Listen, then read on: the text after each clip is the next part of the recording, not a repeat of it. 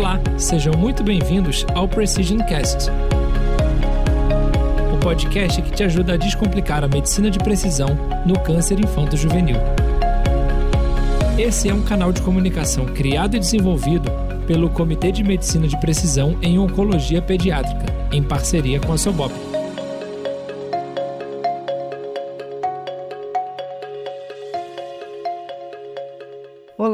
Esse é o 17º episódio do Precision Cast, o podcast do Comitê de Medicina de Precisão vinculado à SOBOP. Nesse episódio, vamos discutir sobre os desafios atuais e futuros do uso de medicina de precisão no Brasil e na América Latina. Para essa conversa, vamos contar com a participação de representantes da SOBOP, ISLAOP e SBOC. E eu vou dividir a mediação desse episódio com o Elvis, mais do que um, um colega, um grande amigo, Seja bem-vindo, Elvis. Oi, Carol, muito obrigado, boa noite. Olá a todos que estão nos assistindo. Eu sou Elvis Valera, sou oncologista pediátrico aqui na USP em Ribeirão Preto e atualmente eu coordeno o Comitê de Medicina de Precisão é, da Sociedade Brasileira de Oncologia Pediátrica. É um prazer estar aqui hoje e eu gostaria de convidar os nossos colegas para que pudessem também se apresentar, começando com o Dr. Nevi Solino. Boa noite a todos, Elvis, Carolina, Milena, Rodrigo. É um prazer estar aqui com vocês hoje. Estou representando então a Sociedade Brasileira de Oncologia Pediátrica, da qual eu sou o atual presidente pelo segundo mandato para o biênio 2023-2024. Muito bem, muito obrigado pela, presença, né, Vissolino. Eu gostaria de dar continuidade convidando a doutora Milena, que é representante da SLOP. Muitas gracias por tu participação, Milena. Seja muito bem-vinda. Muchas gracias, Elvis, y todos por esta invitación Efectivamente, yo aquí estoy representando a la Sociedad Latinoamericana de Oncología Pediátrica y también a grupos cooperativos que funcionan en la región como Galo. Así es que un, un gran honor y un gusto de poder estar acompañándolo en esta discusión hoy. Muchas gracias, Helena. Gostaria de dar continuidade convidando o Dr. Rodrigo para também fazer sua apresentação. Boa noite, eu sou Rodrigo Dinsman, sou oncologista clínico, estou representando a Sociedade Brasileira de Oncologia Clínica. Trabalho como diretor médico da Oncoclínicas Precision Medicine, um laboratório de patologia genômica integrado a Oncoclínicas, que também faz programas de suporte para diferentes pacientes, né, mesmo de fora do grupo, então um laboratório que está se posicionando e a gente tem trabalhado para criar um ecossistema favorável para a medicina de precisão, muito mais que teste genômico, né, um ecossistema que seja mais favorável possível para a gente implementar a medicina de precisão que em tumores sólidos, embora a gente tenha mais fármacos com biomarcadores dirigidos, ainda não é uma realidade, né? Com, tem muita diversidade prazo né, e complexidade na sua implementação. Muito obrigado, Rodrigo. Eu acho que a sua participação vai ser realmente muito interessante para trazer para a gente um pouco mais do dia a dia, das facilidades e muito das dificuldades nesse campo da medicina de precisão. E eu gostaria também de convidar a nossa colega e amiga Carolina Vince para poder fazer a sua apresentação pessoal. Obrigada, Elvis. Obrigada a todos os convidados por terem aceito o nosso convite. Eu sou Carolina Vince, eu sou oncologista pediátrica formada pela USP de São Paulo.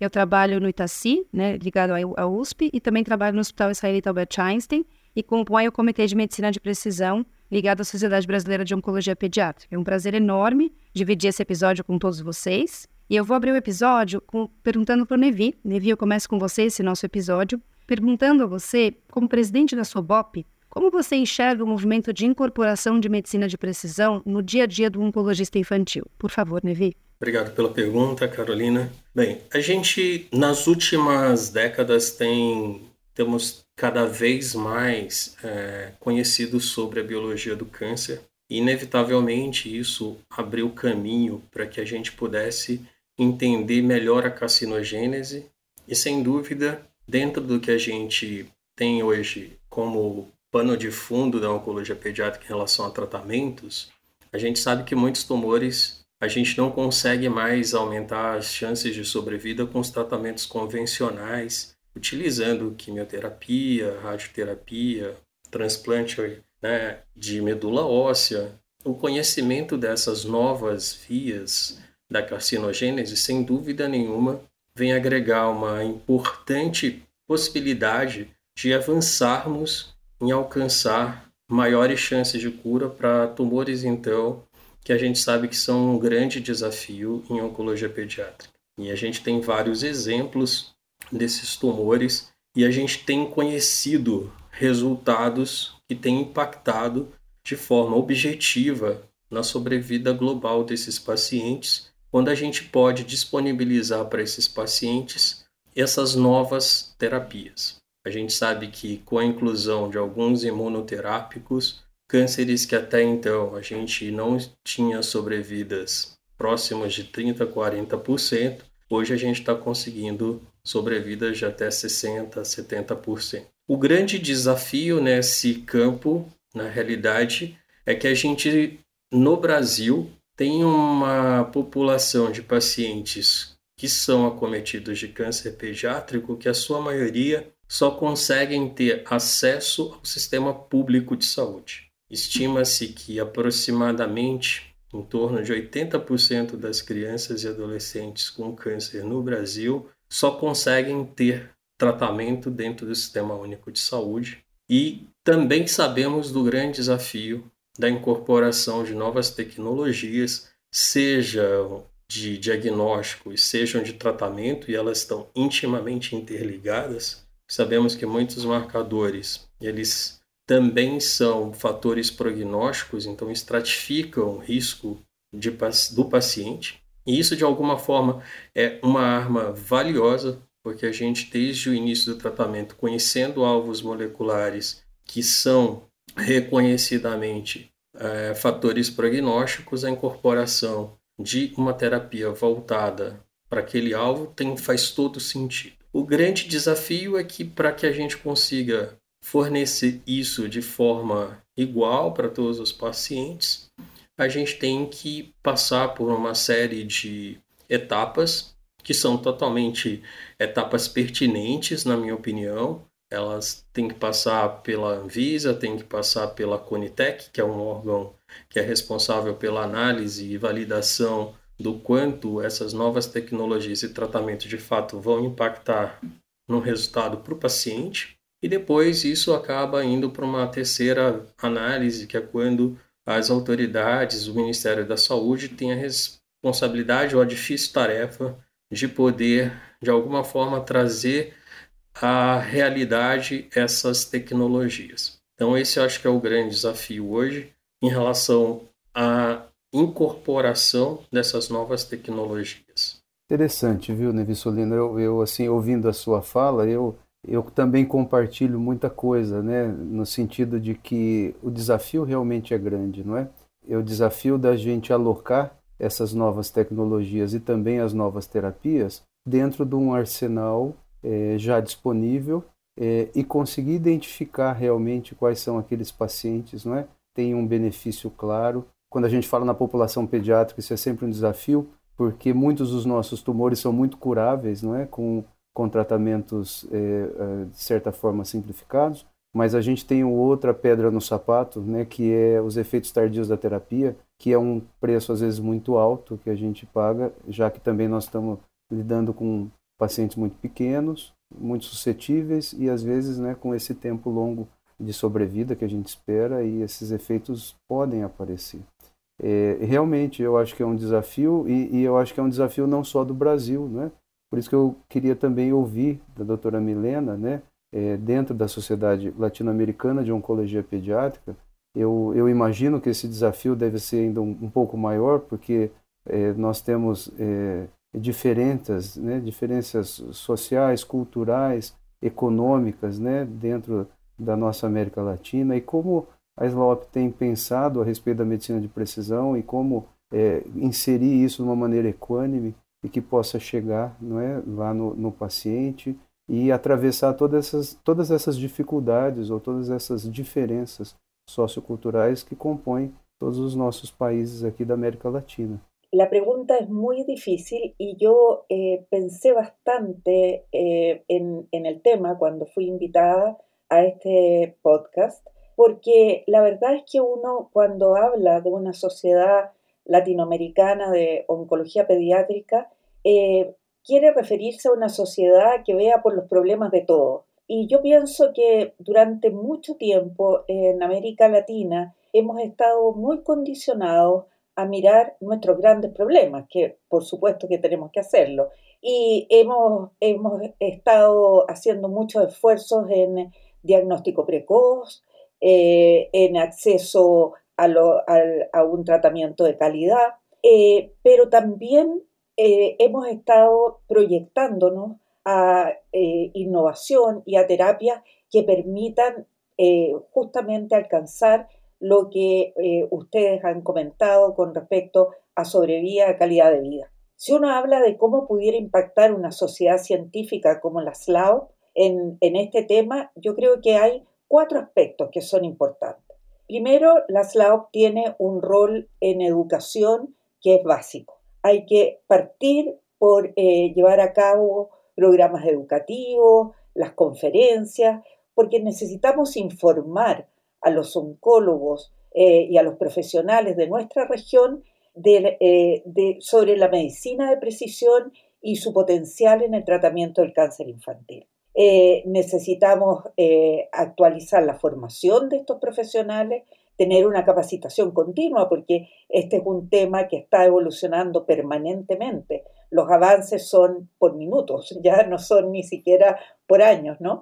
Entonces es muy importante el rol de educación para que las personas cuenten con las herramientas como para poder entender la medicina de precisión e incorporarla en su quehacer. El segundo punto, que yo creo que es muy importante, es el apoyo que puede darle la SLAO a la investigación y al desarrollo. Porque eh, finalmente la promoción de la investigación en esta área es lo que nos va a permitir posicionarla en nuestra región. Eh, es muy importante que eh, hagamos una verdadera cultura de participación en ensayos clínicos y en estudios innovadores que incluyan la medicina de precisión. SLAOP acaba de lanzar un programa de, eh, que se llama algo así como Inicios SLAOP Investiga, que son como inicios en la investigación, en la cual uno eh, busca desarrollar programas de mentoría realmente tomar a los oncólogos jóvenes, bien preparados en cuanto a estudios clínicos, a medicina de precisión y unirlos, eh, que se encuentren con mentores, con gente con más experiencia, para poder desarrollar estudios innovadores en nuestra región. De esta forma se, desarrolla una bolsa de proyectos y uno puede ir a buscar el proyecto que, en el cual quiere participar o en el cual quiere eh, ayudar en la aplicación de la oncología de precisión en América Latina hay muchísimo que hacer. De partida necesitamos eh, definir cuáles son nuestros marcadores biológicos eh, en los cuales que van a ser útiles para incorporar para nosotros. ¿No es cierto?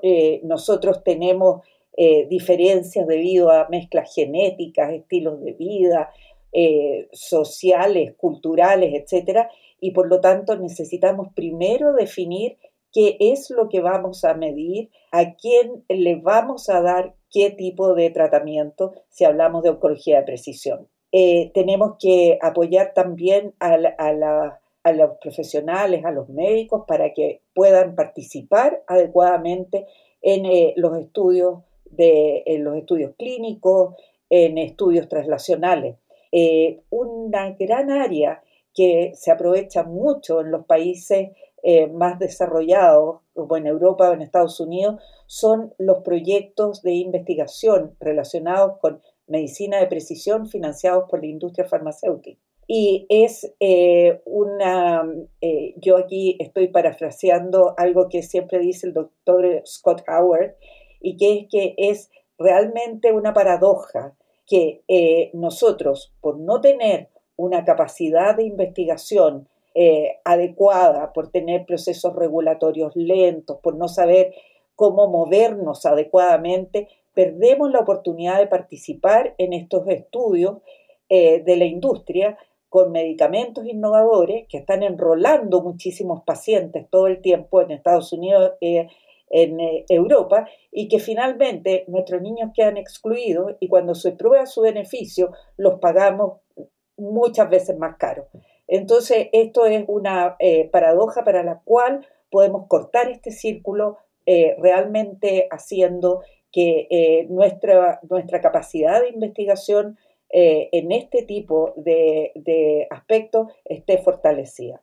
Y eh, finalmente yo creo que de todo esto se puede, se puede favorecer la generación de un insumo para el desarrollo de políticas públicas, de programas de medicina de precisión para América Latina, de programas que permitan también plantarnos frente a los gobiernos, ¿no es cierto?, y eh, pedir el financiamiento para eh, estas iniciativas. Así es que yo creo que todos esos aspectos son eh, en los cuales la OP está ya comenzando su participación y puede favorecer la medicina de precisión en América Latina. Muito obrigada, doutora Milena. É incrível realmente ouvir falando é, sobre as expectativas ou as perspectivas, né? E todos os projetos que incluem a SLAOP e que sem dúvida nenhuma nos beneficiam, né?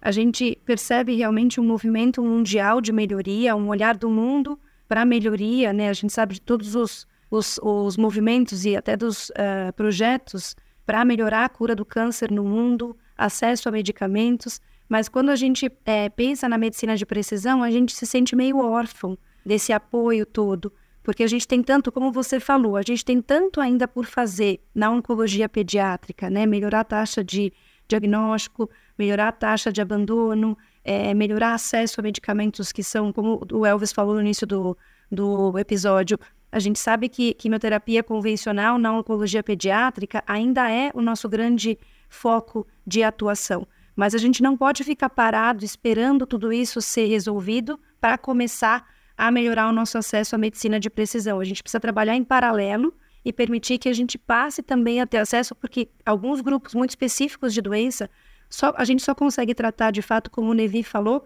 usando é, a avaliação molecular para diagnosticar adequadamente e usando meterapia-alvo em muitas situações para poder tratar essas crianças, né?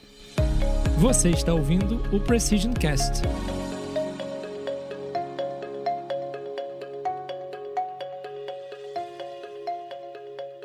E aí eu trago o Rodrigo para nossa conversa, Rodrigo, entendendo que a incorporação da medicina de precisão na rotina do oncologista clínico é uma realidade muito diferente né, do que a gente observa hoje na oncologia pediátrica. Vocês, sem dúvida nenhuma, já passeiam por esse caminho aí da oncologia, da medicina de precisão há algum tempo. E eu queria que você, como representante da SBOC, nos dissesse um pouco como é o olhar da SBOC hoje para esse cenário geral da medicina de precisão. Por favor, Rodrigo, bem-vindo. Obrigado. Eu acho que é importante entender que, claro, isso, isso começou a ser um ponto de atenção nos últimos cinco anos, talvez últimos três anos, porque o número de biomarcadores que a gente utiliza para terapia-alvo aumentou numa quase exponencialmente, né? Isso, claro, é muito provável que chegue num platô, né?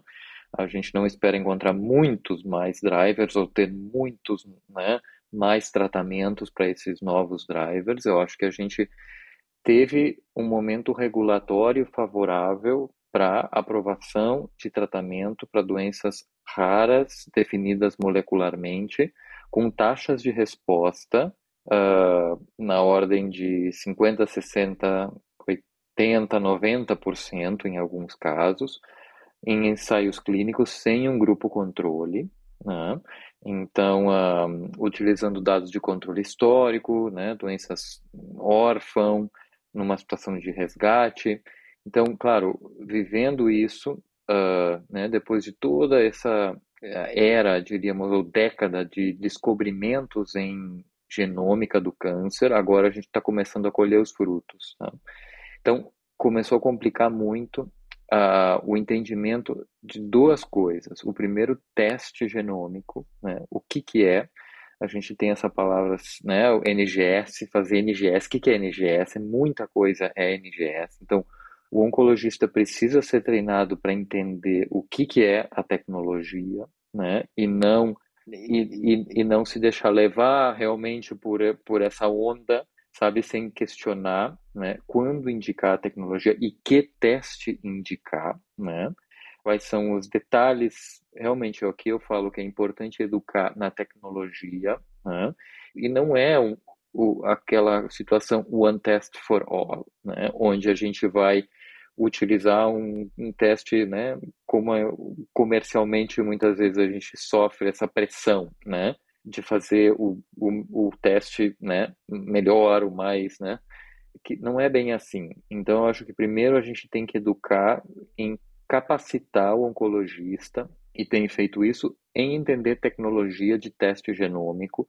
e poder explicar isso para o paciente, uh, prepará-lo né, para justificar, às vezes, o alto custo, porque isso não é coberto, né? a gente está falando de um setor privado, e um pouco uh, preparar também as expectativas de o que, que fazer com o resultado né? Porque é muito fácil sobreinterpretar diante de uma situação onde tu pagou por um teste, né, que não é barato muitas vezes, né? Então algo tem que fazer, né? de alguma maneira isso tem que me ajudar, né? E aí a gente faz uma medicina de improvisação e não de precisão, né? Então acho que essa é a primeira coisa. O segundo ponto é que existem regras para medicina de precisão. A gente tem guias. A gente na SBOC publicou as guias de quando testar, de que maneira testar, quando testar, em que tumores a gente tem que testar para que biomarcadores. Né? E isso é crítico, porque se deixa na mão do oncologista decidir, ele vai usar muito provavelmente com muitas outras pressão, pressão de muitas outras coisas que não a questão científica, né, da correta indicação. Então, o oncologista tem que pedir o teste sabendo o que, que ele está buscando e o como ele vai atuar frente aos resultados. Então, as guias foram né, e são muito importantes para realmente definir quando vale a pena e como atuar frente a esses resultados. A gente está muito limitado pelo acesso a tratamento ainda. No Brasil existe um atraso, muitas das terapias, uh, não diria que é um drama tratar com medicina de precisão, já essa, essa, essa parte já passou, a gente já está bem mais capacitado do ponto de vista de arsenal terapêutico, mas a gente ainda tem um pouco de atraso e isso também tem lutado.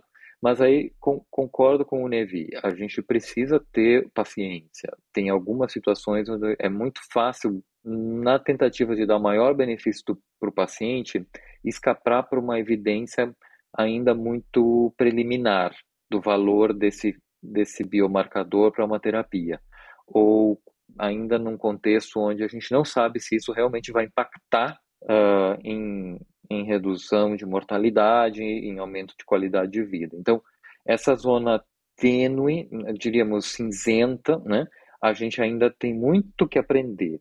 Agora, o, os game changers, né, existem. Tem alguma situação que é no brain, que a gente assim não tem o que pensar, tem que atuar e tem que lutar para acesso a esses tratamentos. Eu acho que a gente tem que começar dessa maneira. Tem uma lista de no brain, não tem muito escapatória, tem que correr atrás. Né? Então acho que isso é importante. Muito interessante, viu? Ouvindo você falar, Rodrigo, especificamente dos testes, né? Eu acho que eh, tem muito eh, essa, essa ideia que NGS é um teste, não é? E, e não entende como uma metodologia onde você tem é, especificidades e sensibilidades muito diferentes, né, e aplicações diferentes, e mesmo às vezes dentro do mesmo teste, né, eu, o que eu quero ver de biomarcador, não é? Eu estou testando DNA, eu estou testando RNA, é, se é RNA é de captura híbrida, né, é de amplicon, quer dizer, eu estou pescando alguma coisa que eu desconheço do lado de lá e eu vou ver alguma coisa. Então, eu acho que eu concordo né, com você, com a Milena, que nós temos um campo de educação realmente muito importante e eu, eu acho que por muitos anos é, é um campo de educação barra capacitação, porque na verdade nós também não fomos treinados, eu estou falando da minha geração que é intermediária, não é a, a, fazer essa aplicação. Então nós estamos também aprendendo enquanto usamos, não é? E eu também concordo que existe uma lista que é assim é bastante indiscutível, né? De, são poucos em pediatria, são poucos, né? As doenças que a gente tem essa indicação de terapia tecido agnóstica, né? Que a gente às vezes tem esse achado tão claro de que o benefício é tão grande. E isso eu tenho visto aqui no Brasil, é, é, capitaneado pela Sociedade Brasileira de Oncologia Pediátrica, pelo Nevi Solino e todos, essa tentativa de convencer as autoridades, né? não é bem um convencimento, é mostrar os dados mesmo, que nós estamos falando de um universo muito pequeno em pediatria, onde o benefício realmente é muito importante, né? E eu, eu espero muito que a gente consiga caminhar isso. Já caminhamos em algumas drogas em pediatria, né? Para leucemias e tal, e em alguns tumores sólidos também. Eu queria passar também para o Nevi falando dos testes, né? Que eu também acho que é uma parte importante, porque a medicina de precisão, na grande maioria das vezes, precisa de um biomarcador ou de um conjunto de informações genéticas, né?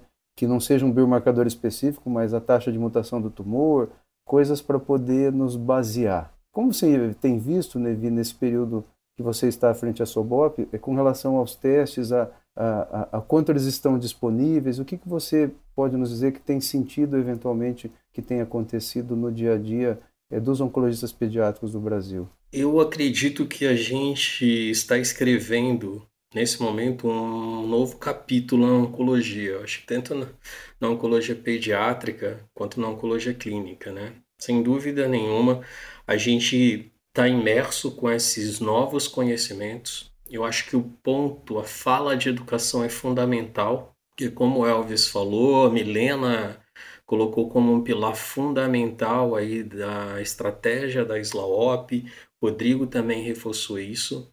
A gente sabe que uma boa parte da comunidade médica, e eu me incluo nisso, não tivemos lá atrás, há 30 anos, quando a gente começou a estudar medicina, bases sólidas de imunologia, de genética, e esses testes avançaram e muitos de nós não temos de fato, digamos, uma familiaridade com o teste, qual o melhor teste, como interpretar o resultado. Então, muitas vezes chega um resultado de um teste com várias informações. Às vezes, o oncologista na frente da família não tem ideia do que ele está lendo, ou muitas vezes tem uma avalanche de informações distorcidas e a indústria também mostrando uma série de prováveis alvos terapêuticos e a irracionalidade às vezes pode ser muito grande e isso na realidade pode ser muito prejudicial. Então acho que todas as falas convergiram para a gente poder sinalizar, e eu acho que enquanto sociedades a gente tem que estar tá de lado com esses atores que definem de fato o que, que é importante, porque se nós levarmos para o caminho da, da política pública de incorporação, de a gente pensar uma política pública de incorporação dessas novas tecnologias de forma racional, explicando por que aquele alvo é importante, eu acho que é um caminho mais fácil para incorporação né, para não ser uma questão simplesmente é, mercantilista, de que chegou, é importante, e o que o Rodrigo falou. A gente tem uma estrada realmente ainda para entender qual que vai ser o impacto disso a longo prazo também. Isso eu acho que é uma coisa que a gente também tem que lembrar. Eu acho que a terapia convencional, a gente já conhece os efeitos tardios. Muitos dos efeitos tardios em oncologia pediátrica hoje já são minimizados por conta de estudos que foram sendo feitos progressivamente. E eu acredito que a medicina de precisão pode chegar a reduzir esses efeitos, mas eu acredito também que a gente ainda vai aprender um pouco a longo prazo o que, que esses novos tratamentos podem trazer para as crianças, principalmente quando a gente está falando é, de sobrevidas a longo prazo. Com relação é, objetivamente ao que você me perguntou, Elvis, o que a Sobop tem feito nessas duas últimas gestões, e quando eu falo que a gente está escrevendo um novo capítulo, é porque isso tudo chegou realmente de forma exponencial nesses últimos 3, 5 anos, como também o Rodrigo reforçou, e a gente está aprendendo juntos. Né? Então, isso veio como um grande desafio, né? essa questão, principalmente em pediatria, esses últimos 3, 4 anos vieram alguns alvos terapêuticos que realmente têm sentido, né? A gente tentar lutar para incorporação, justamente para para doenças específicas que a gente não tem avançado com a quimioterapia convencional, em outros que a gente sabe que a utilização de um determinado imunoterapia, de, um, de, um, de uma terapia faz todo sentido dentro de um conjunto de químio convencional para poder auxiliar, por exemplo, um transplante de medula, e isso vem avançando. Então, a Sociedade Brasileira de Oncologia Pediátrica, inclusive junto com outras entidades como a BHH, a SBTMO, tem se reunido de forma regular quando a gente tem que mostrar através das sociedades para o governo a importância da incorporação de alguns testes e medicamentos. Inclusive, no final do ano passado para o início desse ano, inclusive com é, a participação absolutamente ativa do Comitê de Medicina de Precisão, aqui, principalmente na tua representação, Elvis, chegou uma demanda para que a gente pudesse fazer uma lista de potenciais marcadores que tivessem importância tanto do ponto de vista de diagnóstico como de estratificação de risco e potenciais alvos terapêuticos, e que isso foi levado às autoridades, ao Ministério da Saúde, para que eles possam viabilizar ou entender a importância de viabilizar a incorporação desses alvos, tanto de diagnóstico como de tratamento, numa rotina para as crianças que são atendidas no Sistema Único de Saúde. A SOBOP tem trabalhado no sentido de, enquanto sociedade representativa, fortalecer essa solicitação junto aos órgãos do governo que são responsáveis pela análise e incorporação dessas novas tecnologias. Muito bom, Nevi. E te ouvindo, a gente é, passeia né, pela história do que tem sido a oncologia a medicina de precisão na oncologia pediátrica, a gente aprendeu muito com as terapias tecido agnóstico, porque a gente passou a testar os pacientes procurando, principalmente as fusões de TRK, porque a população pediátrica veio com uma força enorme para os testes positivos e a gente passou a testar a população tentando de fato reconhecer o grupo de pacientes e a porcentagem da ocorrência dessa fusão. Enfim, a gente veio caminhando e aprendendo ao longo do tempo, e isso que você comentou sobre a necessidade da gente compreender aquilo que é essencial. Então, eu lembro quando a gente estava conversando, né, Elvis, sobre essa tabela dos potenciais ou daquilo que a gente deveria incluir como essencial para ser avaliado por um paciente em situação SUS. paciente tratado no sistema público, ele tem direito e dever de ter acesso a determinado teste. A gente não só desenhou a tabela, como a gente tentou colocar o número de pacientes que seriam testados por ano. E quando a gente coloca esse número final, é um número muito pequeno. Então, aquilo que parece um custo enorme, quando você olha para uma tabela que você elenca os principais testes moleculares diagnósticos, você fala, meu Deus, isso é impossível. Não, mas quando você coloca o número absoluto pensando em oncologia pediátrica, esse número não é grande, esse custo não é tão alto quanto parece. E, de fato, esse movimento das sociedades tem sido fundamental para que a gente possa mostrar isso e buscar a incorporação dos testes, que só com o teste a gente pode usar o tratamento. Bom, gente, o papo está muito bom, muito importante, eu acho que muito educativo, é, mas a gente tem muito mais para falar sobre as dificuldades de trabalhar com medicina de precisão no Brasil e na América Latina. E é por isso que a gente vai dividir esse episódio em duas partes. Então a gente interrompe esse episódio por aqui para ter o segundo momento, não é, Elvis? É isso aí, gente. A gente se vê em breve no próximo episódio. Fiquem conosco, até breve. Esse foi o Precision Cast. Se você gostou, compartilhe e ouça mais episódios na sua plataforma de podcast preferida.